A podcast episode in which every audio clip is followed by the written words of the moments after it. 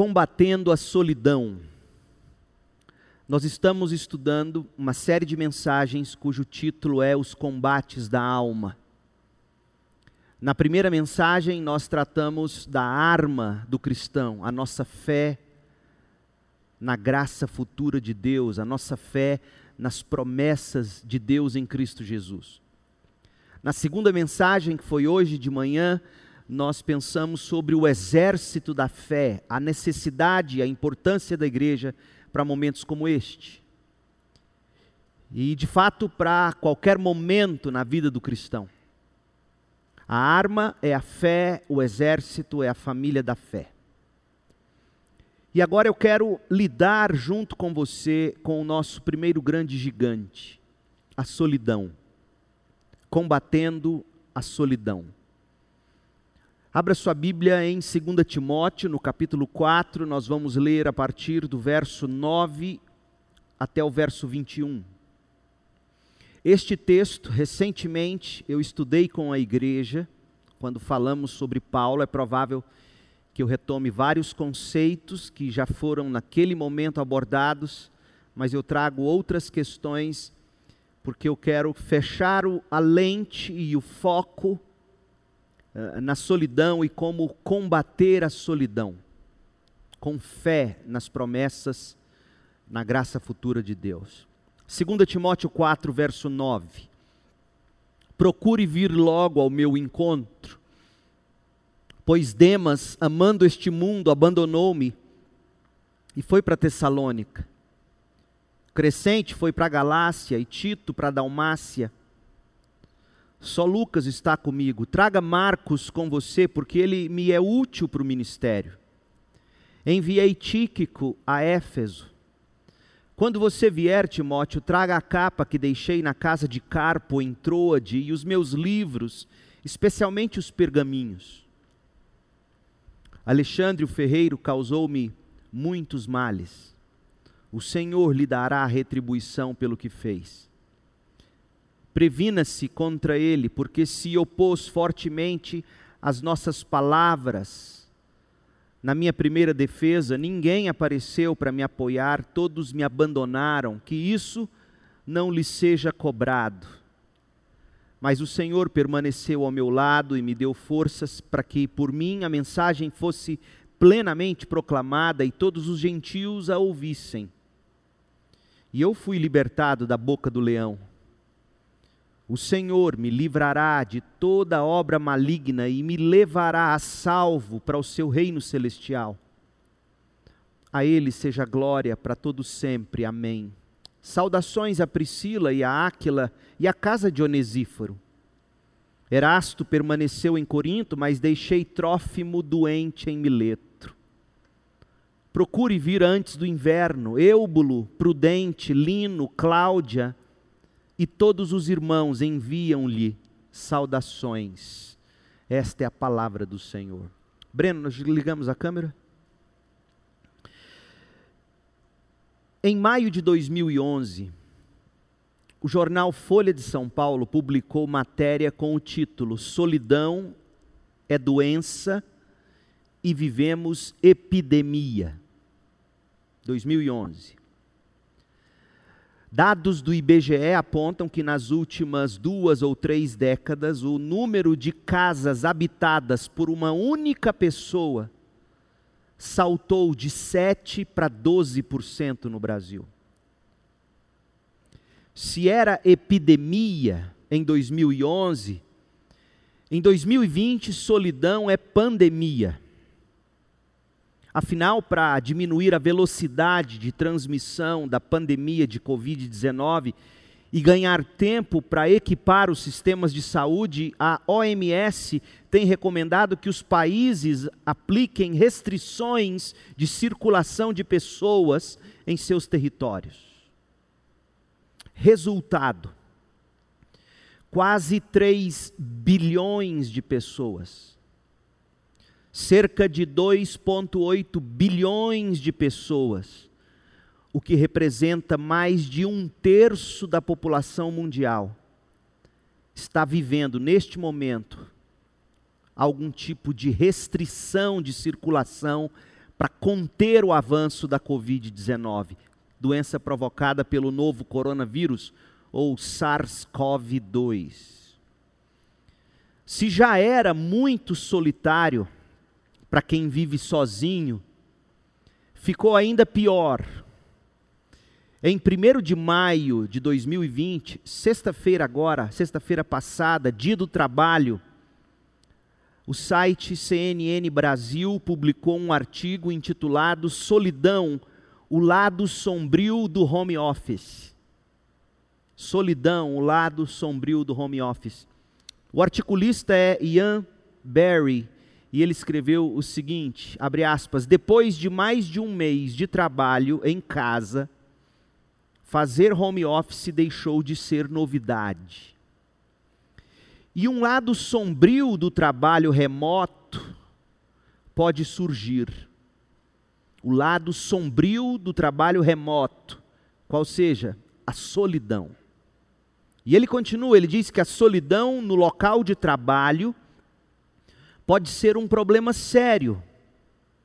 E ouça, mesmo quando todos estão trabalhando em um mesmo escritório, ele diz que mesmo você trabalhando num mesmo escritório com outras pessoas, é possível experimentar solidão, e ele chama isto de problema sério. Mas a mudança repentina para o trabalho remoto, para o trabalho de casa, para o home office, aumenta o risco de solidão. Fecha aspas. Perceba o seguinte: o problema da solidão não afeta apenas quem vive só. O viver só pode apenas aumentar o risco de solidão. A solidão não é simplesmente consequência da ausência de pessoas por perto.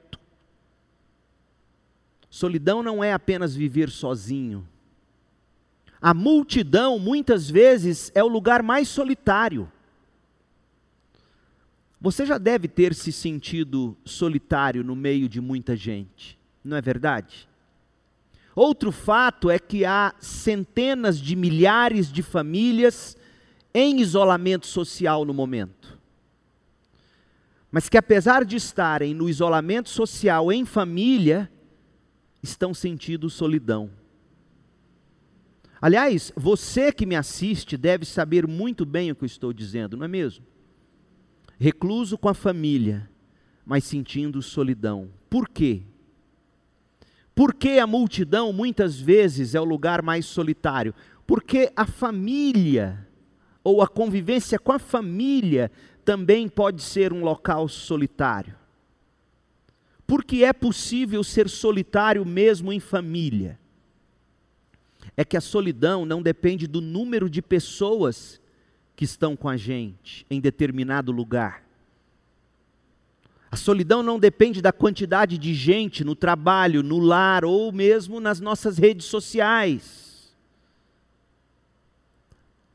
O problema da solidão nasce do tipo de relacionamento que nós temos com as pessoas.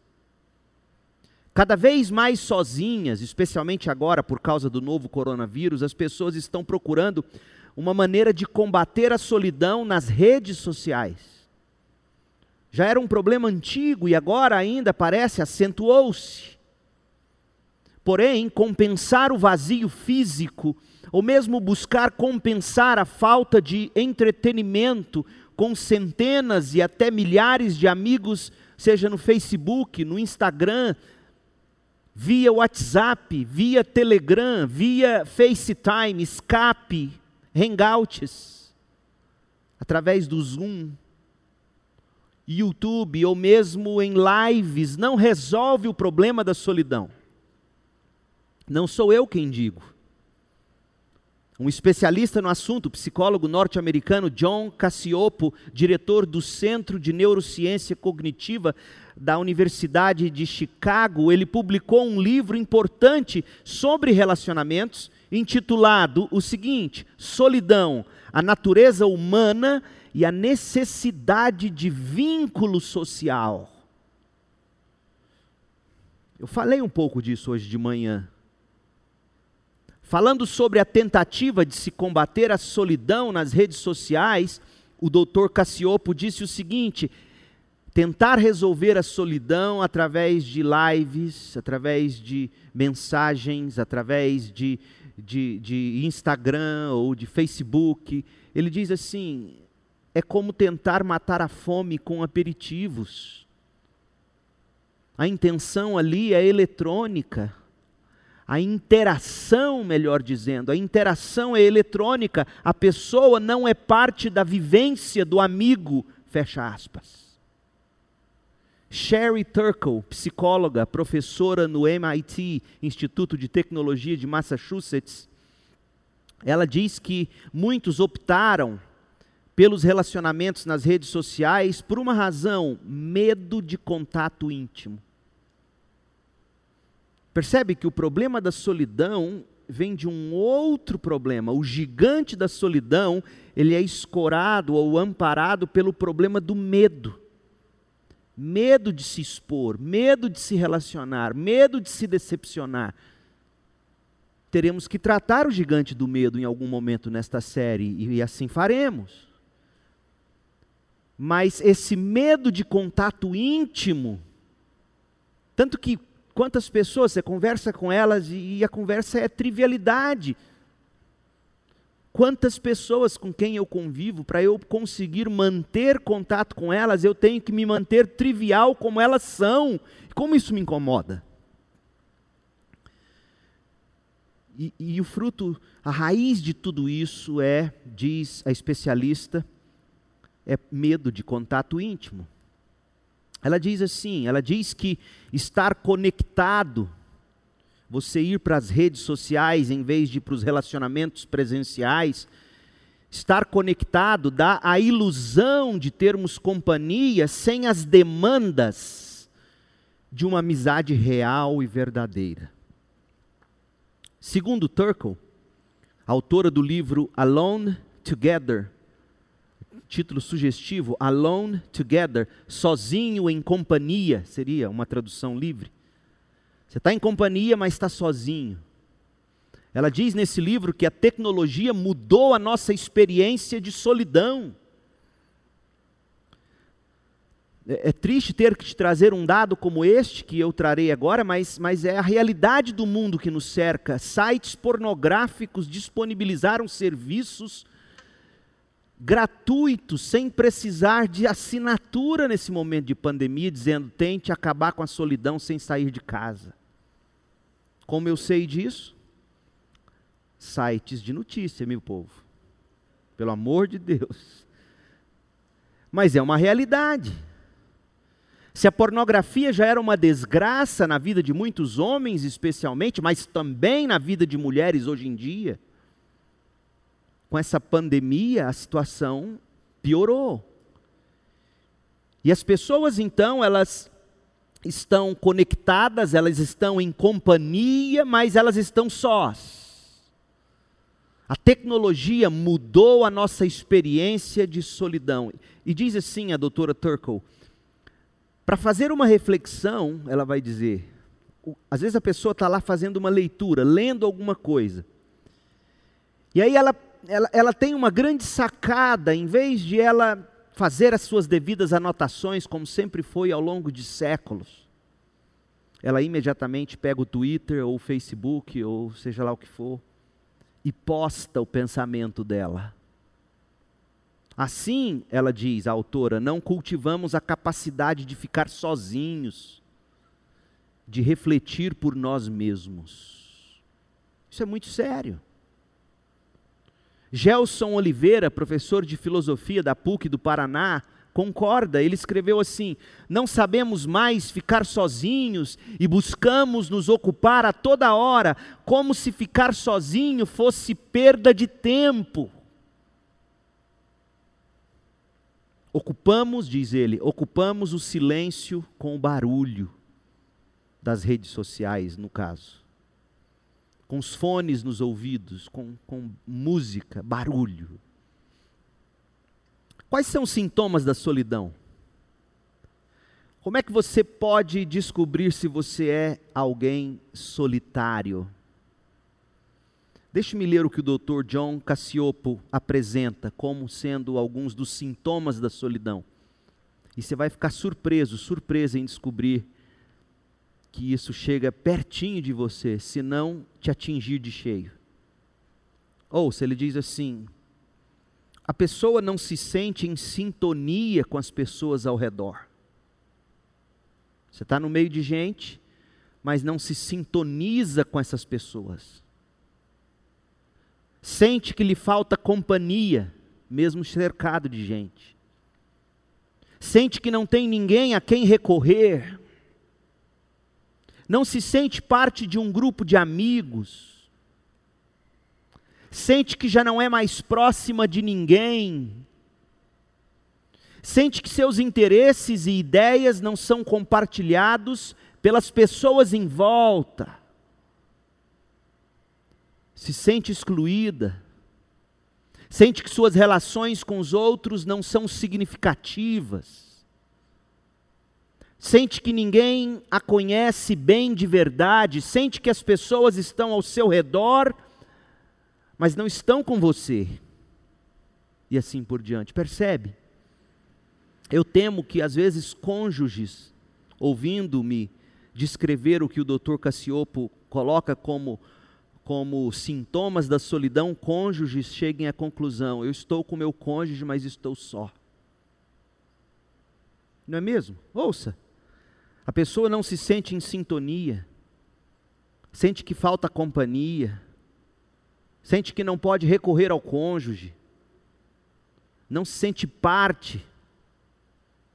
A solução não é o divórcio, a solução é saber combater a solidão. Quais são alguns efeitos colaterais da solidão? Isso tem ficado muito claro nesses dias de quarentena. O doutor Cassiopo, ele diz que a solidão provoca algumas alterações biológicas, alguns efeitos colaterais na pessoa. Por exemplo, sobre o sono. Pessoas solitárias demoram mais a pegar no sono, sentem mais fadiga, comprometendo inclusive a regulação metabólica, neural e hormonal. O cérebro, o isolamento afeta as funções comandadas pelos lóbulos frontais, como o controle dos impulsos, a resolução de problemas e a aderência a normas sociais. O solitário tem dificuldade em aderir a normas sociais. No comportamento, solitários são mais predispostos a sofrer de estresse. Solitários são mais estressados, mais tímidos, mais raivosos, ansiosos, hostis. Solitários são mais pessimistas. Percebe? Na saúde, o corpo dos solitários apresenta menor resistência imunológica tornando-nos mais suscetíveis a infecções. Solitários também são propensos a doenças cardiovasculares, aumento da pressão arterial. Meu povo, seja vivendo sozinhos, seja sozinho no lar, sozinho, sozinho, sozinho com outras pessoas, sozinho no meio da multidão. A pergunta é: como combater a solidão? Que tem sim, como vimos, o poder de destruir a paz, de destruir o bem-estar, de destruir a saúde, mas principalmente tem o poder de destruir o nosso relacionamento com Deus. A solidão destrói o relacionamento com Deus. E essa é a minha grande preocupação. Porque o meu papel como pastor não é pregar para que você se sinta mais ou procure ser saudável, ou se sinta melhor, apesar de que a mensagem do Evangelho fará isso. A minha grande preocupação é a sua solidão pode destruir seu relacionamento com Deus. Contrário do que muita gente pensa. Muitos daqueles que acham que viver sozinho é melhor do que mal acompanhado. Eu entendo, há momentos em que esse ditado se aplica.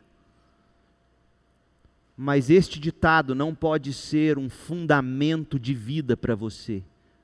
Porque, primeiro, se você achar que todo mundo é, mal, é má companhia, já tem algo errado com você. Percebe? Então, por que, que eu digo que a solidão pode destruir seu relacionamento com Deus? Primeiro, porque o próprio Deus afirma que não é bom que o homem esteja só. Deus é um ser comunitário, ele vive na comunhão do Pai, do Filho e do Espírito Santo. O fato de sermos criados à imagem e semelhança de Deus se reflete em relacionamentos. Não é bom que o homem esteja só, e aí Deus cria para ele uma auxiliadora idônea, mas o texto se aplica não apenas a contexto de casamento. É o contexto do ser humano. O ser humano precisa de outra pessoa ou de outras pessoas. Então, em primeiro lugar, na solidão, você não vive aquilo para o que Deus criou você. Ser um ser comunitário. Viver em solidão é negar a essência do que é ser humano. Gente de relacionamentos. Segundo, nós fomos chamados para a comunhão do Filho, Filho de Deus, e uns com os outros. 1 Coríntios 1, verso 9, 1 de João 1, verso 7 e tantos outros. A nossa salvação em Cristo Jesus, ela, ela nos batizou, ela nos inseriu no corpo de Cristo, que é a igreja. Ser crente, ser cristão, é ser parte de um corpo. Cristão que se diz cristão e vive fora do corpo é como encontrar, eu tenho dito isso sempre, é como encontrar uma orelha na calçada. É uma aberração. É como achar uma mão atravessando a rua. A essência do ser cristão é ser batizado por Cristo, pelo Espírito, no corpo, na igreja. A espiritualidade do cristão é para ser vivida, exercida, alimentada na comunhão da igreja. Solidão é problema. Em terceiro lugar, a gente precisa da comunhão dos salvos, como vimos hoje pela manhã. A gente precisa, a, a nossa santificação, a nossa perseverança para o céu é um projeto comunitário, não é um projeto solitário. Leia de novo depois, Hebreus 3, de 12 a 14, Hebreus 10, 23 a 25. Nós precisamos uns dos outros para nos estimularmos ao amor e às boas obras, para perseverarmos para a salvação, para que o nosso coração não, não caia no pecado, não se endureça.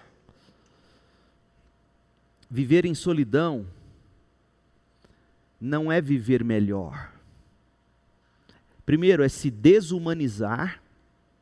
Segundo, é, é, é abrir mão, é, é, tentar fazer com que uma cabeça viva sem o corpo. Não, não dá, morre. É ignorar a grande ferramenta de Deus para a nossa santificação, que é a comunhão do corpo de Cristo.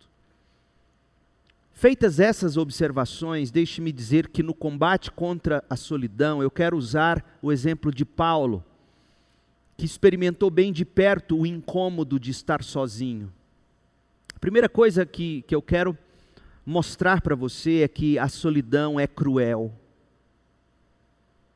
A solidão parece escolher os, melhor, os piores momentos da nossa vida para nos atacar.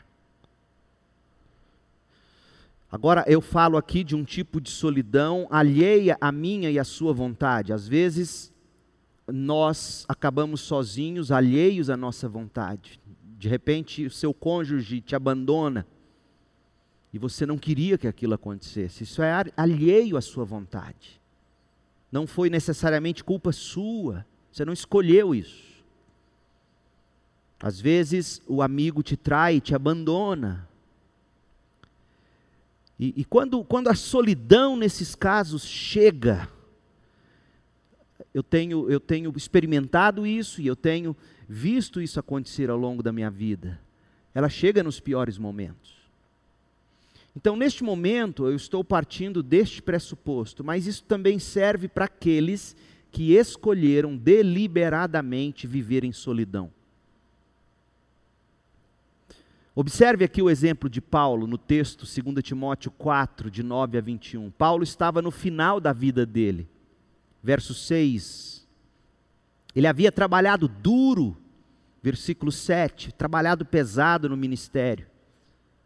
E mesmo assim, o apóstolo precisou instar, insistir ao filho na fé e amigo Timóteo para que fosse depressa encontrá-lo na cela de prisão em que ele se via, lá em Roma, 2 Timóteo 4,9. É muita crueldade para um homem que viveu a vida como Paulo viveu. Olha o texto, 2 Timóteo 4,6: Eu já estou sendo derramado como oferta de bebida a Deus. Está próximo o tempo da minha partida, está chegando a minha morte. Eu combati o bom combate, eu terminei a corrida, eu, eu guardei a fé.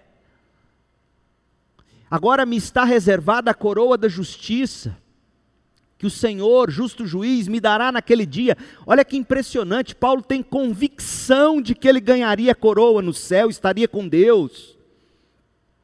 Não somente ele, mas todos aqueles que amam a vinda de Jesus. Esse homem, certo de que a morte já estava batendo a porta dele, certo de que ele morreria em questão de dias, certo de que estaria com Deus. Esse homem, saudável que era na alma, sentindo solidão, ele diz: procure vir logo ao meu encontro. Isso é saúde. O ser humano por mais que tenha certeza de que a questão de dias ou horas ele verá Jesus face a face, mesmo assim ele diz: Timóteo, venha logo ao meu encontro, eu quero meu amigo comigo. Isso revela o que para mim e para você? Revela que a solidão é cruel. Mesmo quem tem certeza de salvação, mesmo quem anela ver Jesus Cristo face a face, vai se sentir só e a solidão nunca espera os nossos melhores momentos. Quando a solidão chega, ela chega para destruir. E veja como a solidão nos destrói. Em primeiro lugar, veja comigo agora os cravos da, da solidão. Ela é cruel e ela chega com seus cravos. Paulo sentiu na carne os cravos dolorosos da solidão primeiro lugar, o cravo das circunstâncias. Esta é a última carta de Paulo. E ela não foi escrita de um escritório bem equipado, nem de um quarto de hotel muito agradável. Não foi escrita numa das suas paradas entre uma viagem missionária e outra. Essa última carta foi escrita de uma cela, de uma masmorra romana que, segundo os estudiosos, ficava localizada num calabouço subterrâneo, frio, úmido, escuro, com apenas um buraco no teto por onde passava ar e luz e se jogava às vezes a comida. Dentro daquele buraco de pedras, Paulo permanecia com as mãos e os pés algemados, segundo Timóteo 2:9. Eu te pergunto, seria essa a maneira que você gostaria de passar os seus últimos dias de vida? Eu duvido. Confinado num buraco, sofrendo com o frio, sofrendo com a falta de luz, sofrendo com a chegada do inverno, sofrendo com os calafrios na alma, de que a qualquer momento o carrasco chegaria, pegaria você e levaria você para a execução. Era assim. Esse é o seu sonho de últimos dias de vida? De jeito nenhum. Muitos de nós podem se identificar com aquele momento de Paulo. A mente cheia de planos, o coração cheio de sonhos, as mãos calejadas de tanto trabalhar, no caso de Paulo, não só as mãos, mas também as costas cheias de cicatrizes, de chicotes. Trabalhou duro, investiu, mas você se sente como Paulo, impossibilitado de seguir. Já se sentiu assim? A idade vai chegando, mas você continua pensando como um jovem. E o corpo não te acompanha. Você trabalhou muito, você colheu frutos e, e não consegue desfrutá-los agora nos últimos anos de sua vida. Um dia você foi livre para fazer o que desejava, mas agora você está preso. Preso a um leito, preso a uma cadeira de rodas, preso a uma circunstância, preso a uma situação. Isso vem paralisando você. As circunstâncias nos fazem sentir só e nos ferem com cravos. Mas tem o cravo das partidas. Paulo estava acostumado a conviver com muitas pessoas. O apóstolo estava habituado tanto a ministrar as pessoas, quanto a receber ministração delas, quanto a ministrar junto delas. Paulo era um homem de relacionamentos. Paulo não era um solitário. Basta uma lida rápida nas saudações finais que Paulo sempre coloca nas suas cartas, para você observar e constatar o quanto ele era cheio de gente com ele. Nessa mesma saudação final, veja, 2 Timóteo 4, a partir do verso 19, Olha quanta gente! Saudações a Priscila e Áquila, saudações à casa de Onesíforo. Erasto permaneceu em Corinto, mas eu deixei Trófimo doente em Mileto. Procure vir antes do inverno, Timóteo. Eubulo, Prudente, Lino, Cláudia e todos os irmãos enviam-lhe saudações. Como de costume, em quase todas as cartas dele, Paulo cita o nome de pelo menos nove dos seus companheiros e conhecidos. Veja, pelo menos nove foram citados. Cada nome com uma história diferente de comunhão e de contribuição na vida de Paulo, para Paulo e para o reino junto com Paulo. Por exemplo, Priscila e Áquila um casal dedicado, cooperadores de Paulo na, casa, na causa de Cristo, Romanos 16, 3. Com esse casal companheiro, Áquila e Priscila, Priscila e Áquila, Paulo viveu um bom período em Corinto, Atos 18, 1 Coríntios 16, 19. Quantas histórias Paulo compartilhava com Priscila e Áquila, morou com eles, fez tenda junto com eles e agora privado da presença deles. E aí ele escreve: Timóteo, mande saudações a Priscila e Áquila. Eu consigo ouvir Paulo dizendo: quanta saudade eu sinto daquele casal.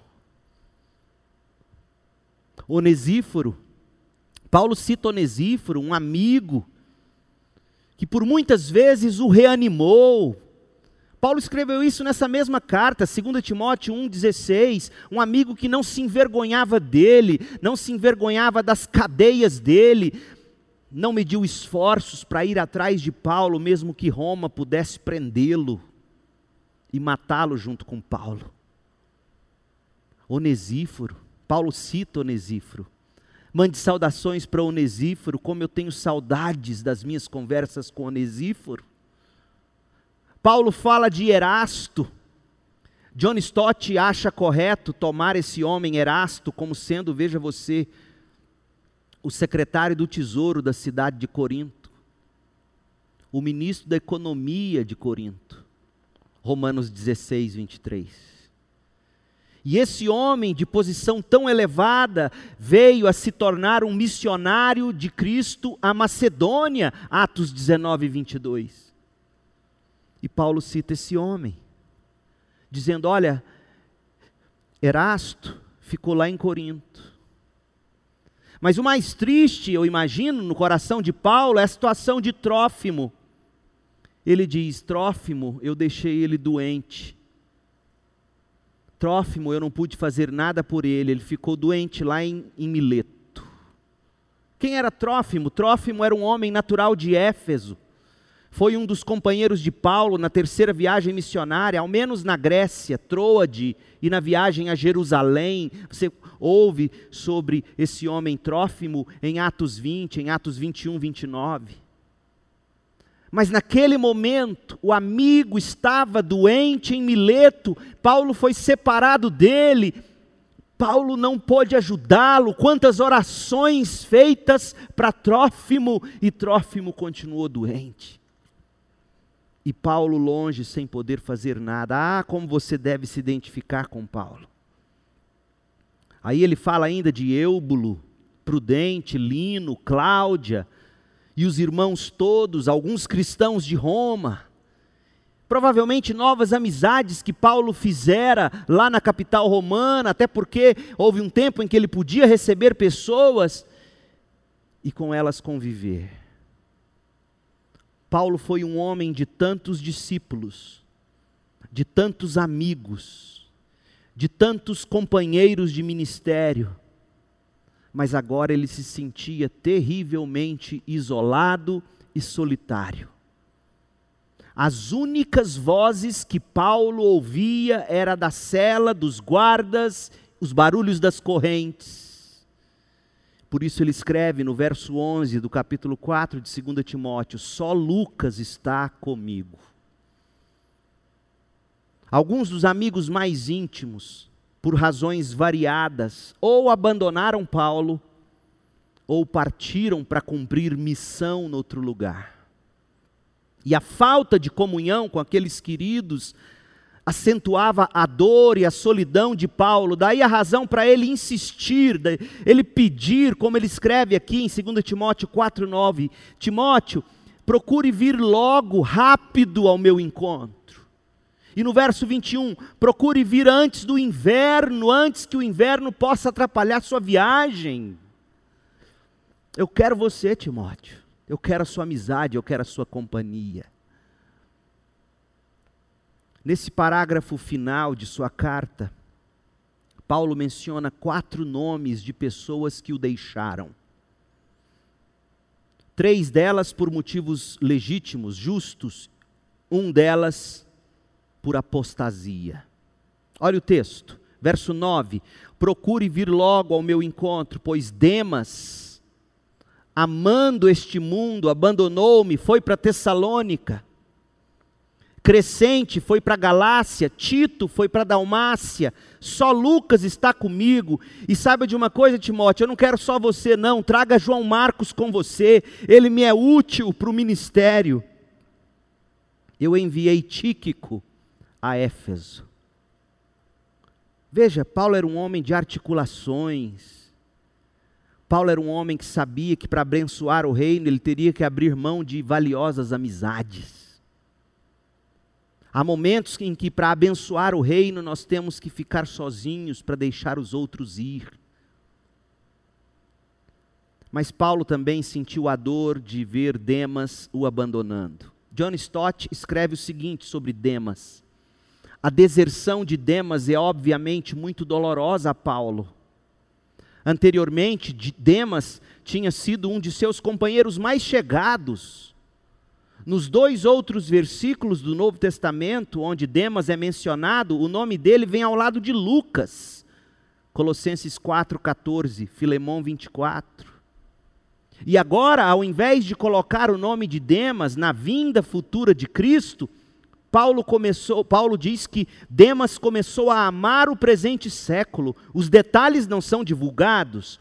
O reverendo Mowley, diz Stott, talvez tenha razão ao supor que Demas foi atacado pela covardia naquele domínio de terror e perseguição à igreja. Em todo caso, o fato é que ele abandonou o amigo covardemente, pensando só em si. Você sabe o que é isso?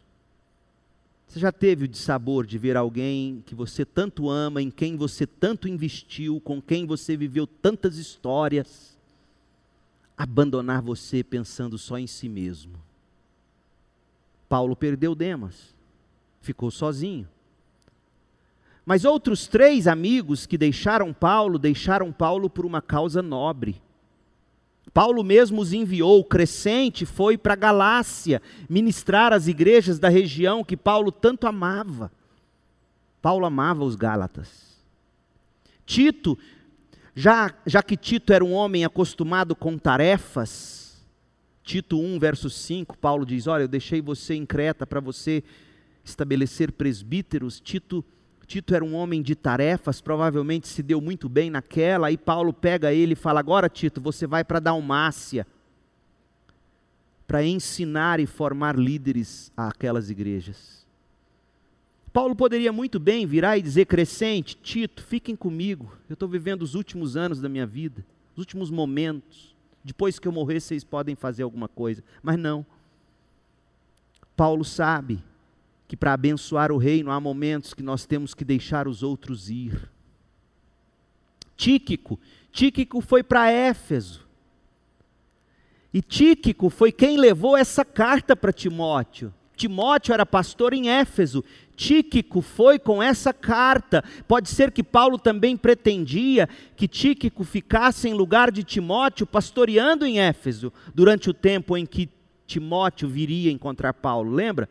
Ele manda Tíquico com a carta e diz: Tíquico, entregue a carta a Timóteo.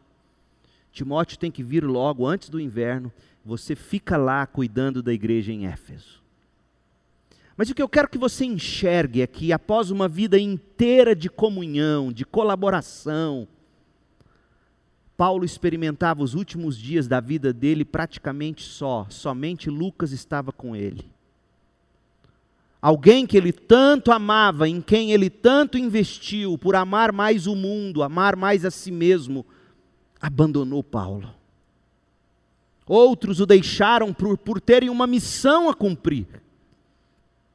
E tantas vezes nós passamos por isso, igualzinho a Paulo.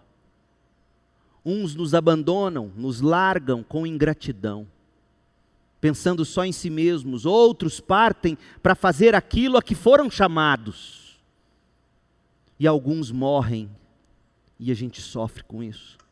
Você está só, seu ninho está vazio, você perdeu alguém que amava. É a solidão ferindo com os cravos da partida, ou das partidas. Mas em terceiro lugar, o cravo das memórias. As circunstâncias estavam ferindo Paulo em solidão, as perdas estavam ferindo Paulo, as partidas estavam ferindo Paulo, mas Paulo também estava sendo ferido por memórias amargas.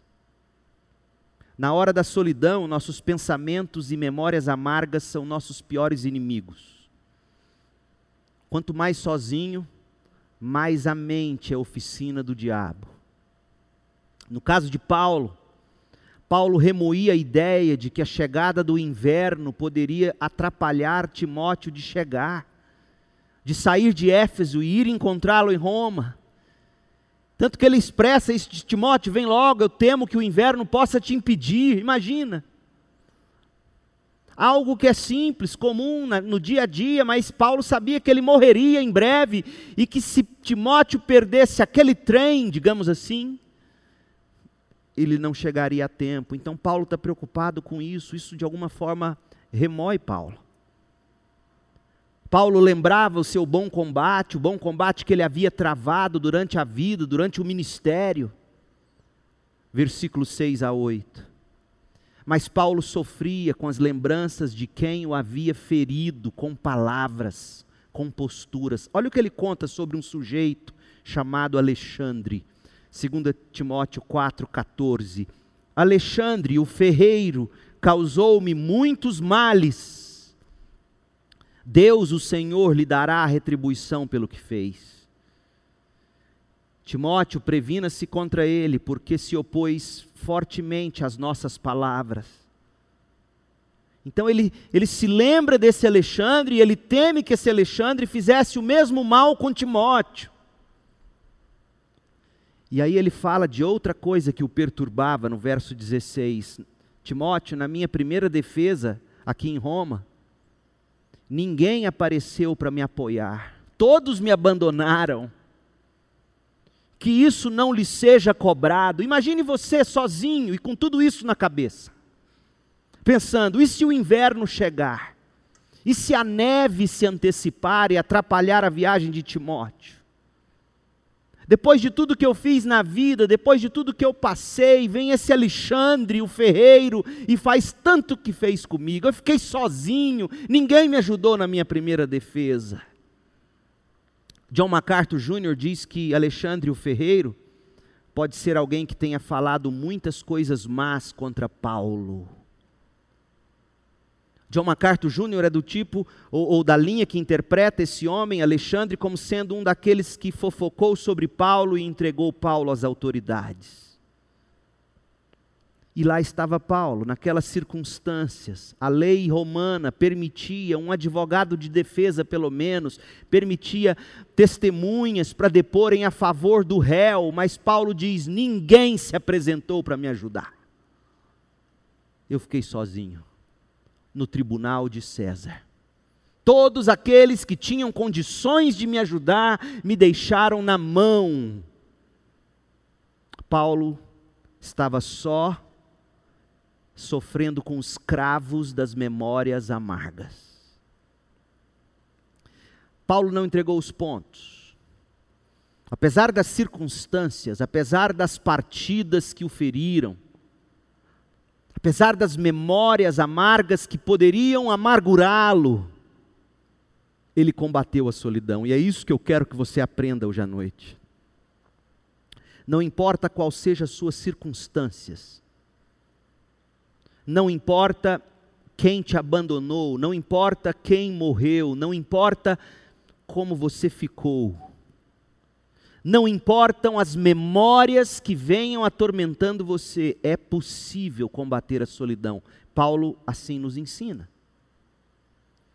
Portanto, agora eu quero finalizar te mostrando as armas para você derrubar o gigante da solidão. Em primeiro lugar, busque comunhão. Solidão se combate com comunhão. Não, você não pode dizer eu só preciso de Deus. Isso não é ser humano. Jesus é Deus e humano, humano e Deus.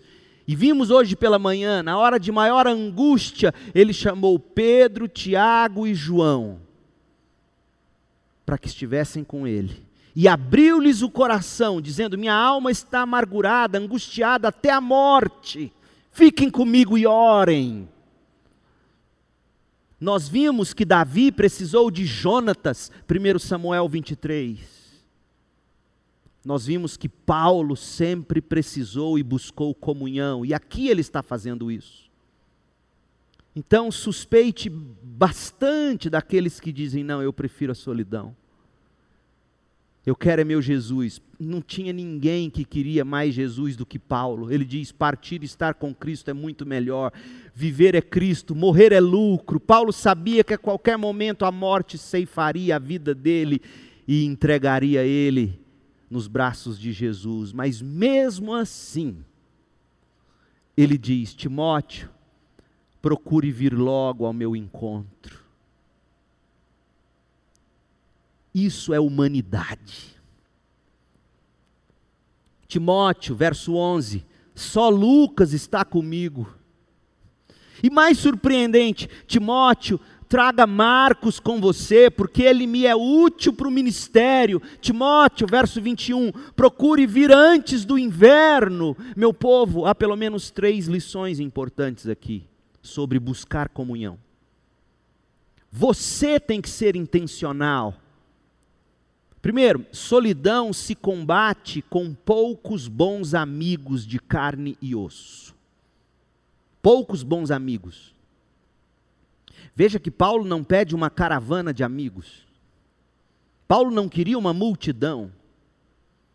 Ele já estava com Lucas e ele queria só mais dois: Timóteo e João Marcos. Paulo parece conhecer o seu Senhor Jesus, que na hora de maior angústia contou com três bons amigos. E eis aqui Paulo, igualzinho a Jesus. Eu quero três, igual a Jesus. Eu já tenho Lucas, e eu quero Timóteo e Marcos comigo. Você tem esses três amigos para chamar de seu amigo, de suas amigas? Homem com homem, mulher com mulher, veja bem.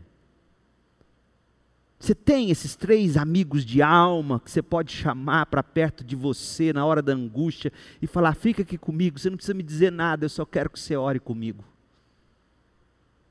Vem depressa, Lucas.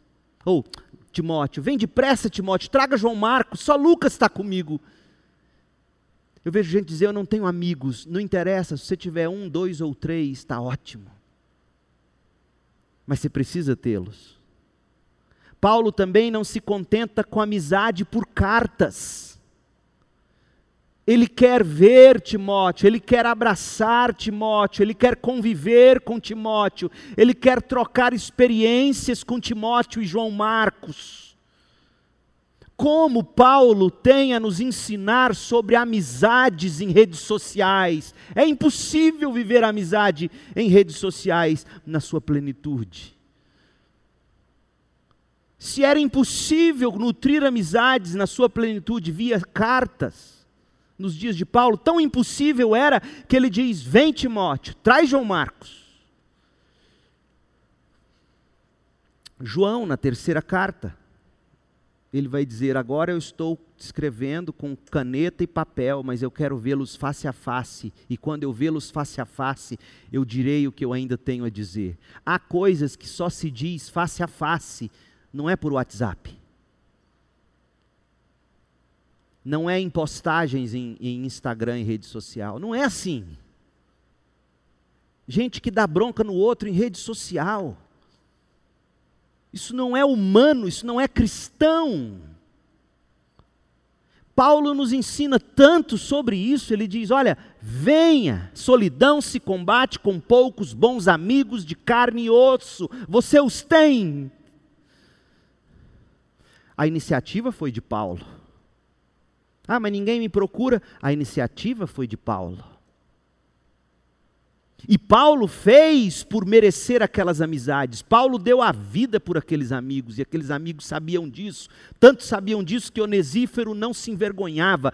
Ia onde fosse preciso, enfrentava o leão se preciso fosse, porque Onesífero sabia o que Paulo foi para ele. Você faz isso por alguém? Tem gente que acha que a amizade se compra como se compra um picolé. Vem no tamanho ideal, com o sabor ideal, na temperatura ideal. Não é assim a amizade. A amizade se constrói, se cultiva. E Paulo está dizendo: solidão se combate com bons, poucos amigos. Segunda coisa, sempre haverá um bom amigo a quem recorrer. Sim, em Roma todos haviam abandonado Paulo, verso 16. Apenas Lucas estava com Paulo, verso 11. Mas Paulo diz: ainda há Timóteo e Marcos que podem estar comigo. Claro que haveria outros. Talvez Barnabé já tivesse morrido. João Marcos, pelo menos, era o mais jovem da época de Barnabé. Eu fico pensando, por que João Marcos? Nós vamos falar um pouco mais daqui a pouco, mas, mas pense comigo: se Barnabé já tivesse morrido, e Paulo amava Barnabé, João Marcos era aquele elo do amigo Barnabé. E nós temos aqui Timóteo, que dispensa comentários, era, além de grande amigo, um filho na fé de Paulo. Então, Solidão se combate com poucos bons amigos de carne e osso, sempre haverá um bom amigo a quem se recorrer. E terceiro, sozinho é que se prova o valor do perdão. Olha que interessante. Além de Lucas, que já estava com ele, e de Timóteo, que viria ao encontro dele, Paulo queria a companhia de João Marcos, verso 11. O mesmo João Marcos, com quem Paulo teve uma briga séria que causou divisão entre Paulo e Barnabé, Atos 15, de 36 a 40. Só que mais tarde, Paulo deve ter pedido perdão e cedido perdão. e reatou a amizade com João Marcos. Colossenses 4:10, Filemão 24, 1 de Pedro 5:13. E a amizade foi restabelecida de tal maneira que Paulo diz aqui, Timóteo, traga João Marcos, ele é muito útil. Quem diria? Quem diria? Um homem com quem ele teve briga séria. Só não foram nos tapas porque eram homens de Deus, mas rachou Paulo e Barnabé por causa de João Marcos.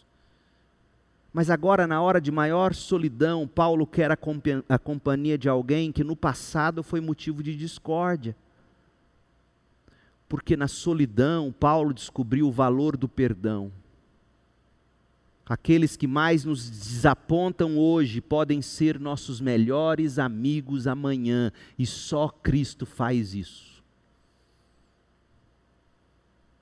Você teve um está em pé de guerra com seu marido, com a sua esposa. A história de Paulo e João Marcos está na Bíblia para te ensinar. É possível que se tornem os melhores amigos de novo, ou como nunca antes. Mas tem de haver perdão.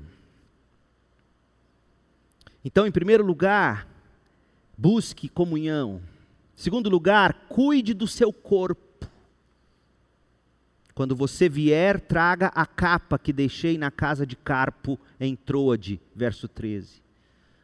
Paulo queria cobrir o corpo do frio. Tudo que ele não queria naquele momento de solidão era ficar doente. Paulo não era tão espiritual a ponto de não precisar cuidar de seu corpo. Veja, o homem que foi arrebatado ao terceiro céu, o homem que teve visões de Deus que impossíveis são de descrever, o homem para quem Cristo apareceu no caminho para Damasco, esse homem espiritual que era, além de querer amigos, queria blusa de frio. É impressionante. Solidão crônica pode tirar a força e roubar motivação para viver. Na solidão, alguns perdem o apetite, outros comem compulsivamente, outros ficam sedentários na frente da TV, diante do rádio, na janela, no smartphone, no tablet, no computador, e outros ficam lá no telefone, mandando e recebendo mensagens. Paulo ensina que podemos usar a solidão para usar, para cuidar melhor do corpo e da saúde. Que tal? Que tal caminhadas? ginásticas, passeios, alimentação saudável, reeducação alimentar. Meu povo, se tem algo no campo do corpo que essa pandemia tem ensinado, é a importância de se ter saúde. É a importância de se cultivar saúde, de se ser bom mordomo do corpo.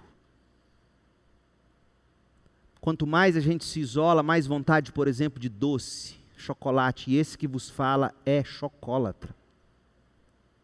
Mas há muito tempo eu não ponho um na boca, pela graça de Deus. E saiba você que o açúcar é a primeira coisa, uma das grandes coisas que vão roubar sua imunidade. Aí você entra no doce e pega o bichinho. E o corpo fraquinho, Paulo ali, ó, naquele inverno, a morte ia ceifá-lo, mas ele diz: Eu não vou morrer por descuido. O Senhor pode me levar como quiser, mas no que depender de mim, eu vou colocar minha blusa de frio.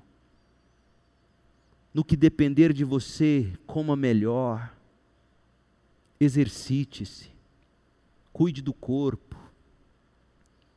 Jonathan Edwards, homem de Deus, homem de oração, media a sua alimentação para não ficar sobrecarregado com comida no bucho e não ter como orar e não ter como estudar e ler a Bíblia. Como a gente precisa disso. Em terceiro lugar, ocupe a sua mente. Paulo, ele, ele quer os livros, ele traga os meus livros, 2 Timóteo 4,13. Paulo está dizendo que a solidão é uma boa oportunidade para você ocupar a mente com coisas edificantes, livros, audiolivros, artigos, mensagens, aulas, cursos. Esses dias, por incrível que pareça, sabe quem eu tenho ouvido e lido e aprendido? Com Machado de Assis, no conto O Alienista. Uma crítica ferrenha ao racionalismo científico, onde se cria na virada do século XIX para o século XX que a, que a razão, a cura para todos os males seria a ciência. Veja você. Será que você está ouvindo esse discurso hoje? E Machado de Assis já criticava essa questão toda. Então você, você põe um bom audiobook, como eu fiz, coloca lá o alienista, Machado de Assis, engraçado, crítico, inteligente, fazendo uma crítica ferrenha ao racionalismo científico. No começo ele já começa fazendo a crítica. Ele fala que o, o Bacamarte lá, o doutor, Casa ele com 41, 40 e poucos anos, casa com uma senhora de 25 anos. Veja, já é irônico. Senhora de 25 anos, que tinha ficado viúva, era feia, mas, segundo a, a, a categorização dele, era perfeita de saúde, comia bem, mastigava direito. E, e, qual era a grande preocupação do doutor Bacamarte? Ele queria todas as evidências de que aquela mulher poderia lhe dar filhos saudáveis. Então ele já está de cara no livro criticando o racionalismo científico que rouba do ser humano qualquer tipo de afeto. Então veja, na solidão é possível você encontrar bons amigos na leitura alimentar a alma, alimentar a mente, alimentar o coração, crescer. Em quarto lugar, alimente a alma com fé, porque Paulo, além de pedir que o amigo, Paulo, além de pedir a capa, Paulo, além de cuidar do corpo, Paulo, além de mexer com a mente, Paulo, ele alimenta com fé sua alma. Ele diz: quando vier, Timóteo, traga especialmente os pergaminhos os pergaminhos era a Bíblia de Paulo, era o Antigo Testamento dele em língua grega, impresso em pergaminhos, onde Paulo tinha ali suas anotações pessoais. Sabe aquela Bíblia de estudo sua que você grifa, marca, escreve nas beiradas? Paulo queria a Bíblia. O homem que teve visões do terceiro céu, ele queria a Bíblia. E eu creio, e aqui está a grande sacada, que foi a mente de Paulo debruçada, o coração, a alma de Paulo nas Escrituras, que permitiu Paulo agir como ele agiu. Por que, que aquelas memórias amargas não destruíram Paulo? Por que, que Paulo não ficou ranzinza quando ele parava e lembrava que todos o haviam abandonado? Como é que Paulo conseguiu perdoar Alexandre o Ferreiro? Como é que Paulo conseguiu perdoar os que o abandonaram? E Paulo até dá uma, uma de, com luva de pelica, ele cita o nome de alguns amigos em Roma, mas ele diz: Todos aqui me abandonaram, inclusive esses, mas eu já perdoei, eles estão mandando saudação para vocês. Como é que é possível alguém na solidão não ficar amargo? Paulo nos dá um indício. Leia e perceba como ele age no verso 16 de 1 Timóteo 4. Na minha primeira defesa, ninguém apareceu para me apoiar, todos me abandonaram. E olha o que ele diz: que isso não lhe seja cobrado. Paulo não queria o pior daquele povo. Aí ele diz: Mas o Senhor permaneceu ao meu lado e me deu forças para que por mim a mensagem fosse plenamente proclamada e todos os gentios a ouvissem, e eu fui libertado da boca do leão. Eu fui libertado da boca do leão. O que, que significa isso? Há pelo menos duas interpretações possíveis. Eu fui libertado num primeiro julgamento de César, não morri no primeiro julgamento. Pode ser isso o leão sendo César, já que ele jogava cristãos. Mas leão pode ser o diabo, que, como Pedro vai pintar, é como um diabo, o nosso adversário ao nosso derredor. Paulo está dizendo: eu venci os ataques do diabo que obviamente naquele momento de solidão e de vulnerabilidade, o quanto o diabo deve ter tentado esse homem. E Paulo está dizendo: Eu perdoei quem me abandonou, eu peço, não apenas perdoei, mas peço que Deus não os condene. Segundo, o Senhor tem me dado forças para prosseguir e pregar o Evangelho. Terceiro, o leão não me engoliu. Em quarto lugar, o Senhor me livrará de toda obra maligna e me levará a salvo para o reino celestial. A Ele seja glória para todos sempre. Amém. Como era possível esse homem, diante de tudo que eu mostrei para você das Escrituras, ainda agir assim? A razão é simples: esse homem era um homem de Bíblia a Bíblia no coração, as promessas de Deus fazia ele perdoar, interceder por quem o maltratava.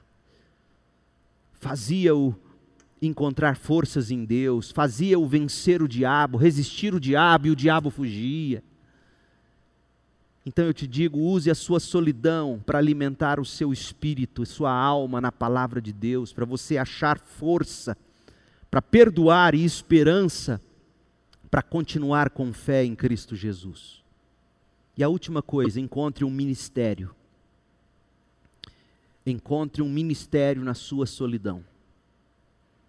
Paulo buscou comunhão, Paulo cuidou do corpo, Paulo ocupou a mente, Paulo alimentou a alma com fé e Paulo encontrou um ministério. Ele diz assim: Saudações a Priscila e Áquila, saudações à casa de Onesíforo, verso 19.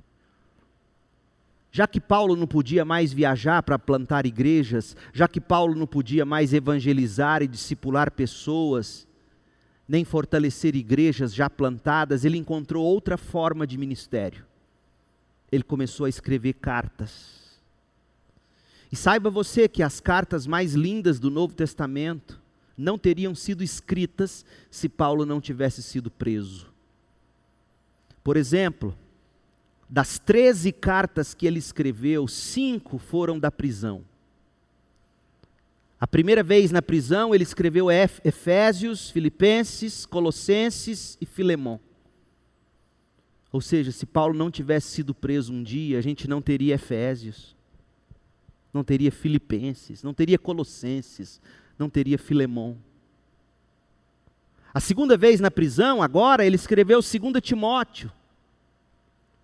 É Paulo nos dizendo que a solidão pode ser um grande momento para você encontrar um ministério que vai marcar vidas para sempre, em vez de se amargurar, que tal escrever cartas?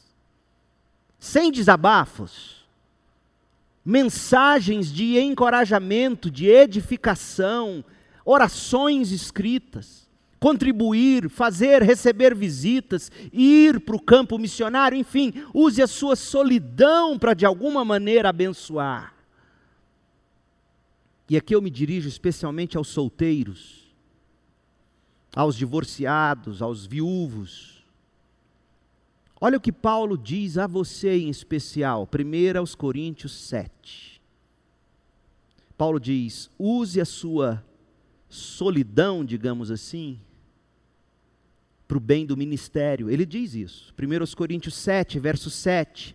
Gostaria que todos os homens fossem como eu, ou seja, sem cônjuge.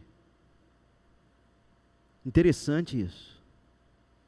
Por isso que eu digo, eu não gosto de piadas e brincadeiras. Vai casar não? Nossa, está velho demais. Vai casar não? Para com isso. Você ia dizer isso para Paulo? Eu sou dos que crê que Paulo ficou viúvo. Do contrário, ele não teria chegado onde chegou no judaísmo, mas ele não casou de novo e poderia. Jovem que era. E ele diz: Eu gostaria que todos os homens fossem como eu, mas cada um tem o seu próprio dom da parte de Deus. Um de um modo, outro de outro. Digo, porém, aos solteiros e às viúvas: ouça o que ele diz aos solteiros e às viúvas: arrume um casamento. Não, olha o que ele diz é bom que permaneçam como eu. Você queria seu pastor te dizendo isso? Não, eu sou casado, graças a Deus, mas o seu pastor dizendo para você assim, como Paulo, fica solteiro. Mas se não consegue controlar-se, devem casar-se, pois é melhor casar-se do que ficar ardendo em desejo. Por que que Paulo queria que eles ficassem solteiros ou viúvos? Alguns dizem, Paulo era gay. Sério, tem gente que pensa isso. Não. Olha o que Paulo quer dizer com a solitude da vida sem o cônjuge. Verso 32. Olha o que ele vai dizer. Ele vai dizer no verso 32 de, de 1 Coríntios 7. Eu gostaria de vê-los livres de preocupações, as preocupações do casamento. O homem que não é casado preocupa-se somente com as coisas do Senhor e como agradar ao Senhor. Veja, é possível você usar sua solidão, digamos, para você se dar mais ao Senhor, é isso que ele está dizendo. Não jogue sua solitude, sua solteirice, sua vida sem um cônjuge nesse momento da vida, não jogue fora. Porque o homem que não é casado preocupa-se com as coisas do Senhor, não fica aí chavecando em site de relacionamento. Não fica aí chavecando atrás de. Você sabe muito bem do que. Vê a menina solteira, corre lá e começa a curtir corre lá e começa a chavecar. E Paulo está dizendo: enquanto estiver solteiro, preocupe-se mais e mais com as coisas do Senhor, em como agradar ao Senhor. Mas o homem casado, ele tem que ser homem, ele tem que ser o homem da casa. O homem casado, ele tem que se preocupar com as coisas desse mundo, com, como agradar sua mulher. O homem casado, ele fica dividido. A mulher não casada, como a virgem, preocupa-se com as coisas do Senhor, para serem santas no corpo e no espírito. Veja, tanto o homem como a mulher, sem casamento, Paulo diz: vivam para Deus, vivam para o Evangelho, vivam de pregar e anunciar, não vivam bitolados. Eu tenho que arrumar um casamento. Como me entristece ver meninas, na medida em que vão envelhecendo, falando de menino igualzinho às meninas do mundo. Isso não é cristão, meu povo. A casada, a mulher casada, se preocupa com as coisas do mundo, em como agradar o marido. Veja, Paulo está dizendo no verso 35: Eu estou dizendo isso para o próprio bem de vocês, eu não estou impondo restrições. Ele está dizendo: não estou obrigando vocês a viverem solteiros, mas se estiverem, enquanto estiverem solteiros, vivam para Cristo. Façam aquilo que quando vocês se casarem, vocês não vão conseguir fazer com plenitude. Paulo está dizendo: estou falando isso para vocês viverem da maneira correta, em plena consagração ao Senhor. É isso que Paulo está dizendo. É possível, na sua solidão, você se consagrar de uma forma a Deus que se você tivesse namorando ou casado ou casada, você não conseguiria. Aqui na segunda igreja batista em Goiânia, a gente não encoraja namoro. A gente desencoraja, eu desencorajo. Por quê? Porque no momento em que um moço e uma moça começarem a namorar, eles terão que pensar: o homem vai ter que amar essa mulher como Cristo amou a igreja, essa mulher vai ter que se submeter a esse homem como a igreja se submete a Cristo. Esse é o padrão bíblico. E namorar para ficar dando beijinho, e depois separa, e vai ver se já namorou três, quatro da igreja. A gente não encoraja isso aqui. A gente quer que a solteirice sirva para você, como Paulo está dizendo, 1 Coríntios 7, 35, para o seu próprio bem. Não é restrição, mas para que você viva de maneira correta, em plena consagração ao Senhor, porque no dia em que Deus te mandar a sua mulher ou o seu homem, no dia em que você, pelas Escrituras, encontrar isso, vocês terão que viver um para o outro, e isto significa, segundo Paulo, vocês não poderão mais fazer coisas tão radicais que a vida a só permitiria você. Está vendo? Use a solidão para encontrar um ministério significativo que de outra forma você não conseguiria realizar. Então, não sofra, combata a solidão. Paulo ensina: busque comunhão, dois ou três bons poucos amigos. Cuide do corpo, ocupe a mente, alimente a alma com fé, encontre um ministério, consagre a sua vida. O primeiro passo é tornar-se pela fé amigo de Cristo. João 15, 14. Vocês serão meus amigos se fizerem o que eu lhes ordeno. Já não os chamo de servos, porque o servo não sabe o que o seu senhor faz. Em vez disso, eu os tenho chamado amigos, porque tudo que ouvi de meu pai eu lhes tornei conhecido. É pela Bíblia que a gente desfruta da comunhão e da amizade com Deus. É através de Cristo que nós nos voltamos para Deus. É ouvindo a palavra de Cristo que nós conhecemos Deus. Portanto, receba Cristo com arrependimento e fé e comece a combater a solidão, o seu relacionamento com Cristo, o seu relacionamento com homens e mulheres de Cristo. E uma vez em Cristo, amigo de Cristo, encontre alegria em falar de Cristo. 1 de João 1, de 1 a 4, e eu encerro com esse texto. Olha o que diz. O que era desde o princípio, João está dizendo, o que ouvimos, o que vimos com os nossos olhos e o que contemplamos e as nossas mãos apalparam, Cristo. Isto proclamamos a respeito da palavra da vida a vida se manifestou, nós a vimos, dela testemunhamos e proclamamos a vocês a vida eterna que estava com o Pai e nos foi manifestada em Cristo. Nós lhes proclamamos o que vimos e ouvimos, para que vocês também tenham comunhão conosco. Nossa comunhão é com o Pai e com seu Filho Jesus Cristo. E ouça, escrevemos estas coisas para que a nossa alegria seja completa a sua alegria, a minha alegria se completa quando a gente, em relacionamento com Cristo, fala de Cristo. É impressionante. Que o Senhor te abençoe e te guarde, que o Senhor faça resplandecer sobre ti graça, misericórdia e paz e te ensine a combater a solidão com fé. Oremos. Pai, em nome de Jesus, que o Senhor possa usar esta palavra e encorajar aqueles que me ouvem, encorajá-los, encorajá-las a buscar comunhão, a cuidar do corpo, alimentar a mente com coisas edificantes, a alma na palavra com fé Ajuda, Senhor, eles a, a encontrar em Cristo amizade e repartir de Cristo para que a alegria seja completa. Ó oh Deus, em nome de Jesus, que essa palavra possa produzir muito mais do que eu peço ou penso, conforme o teu poder que opera em nós. Eu oro e te agradeço em nome de Jesus. Amém. Deus te abençoe com graça e paz, meu povo.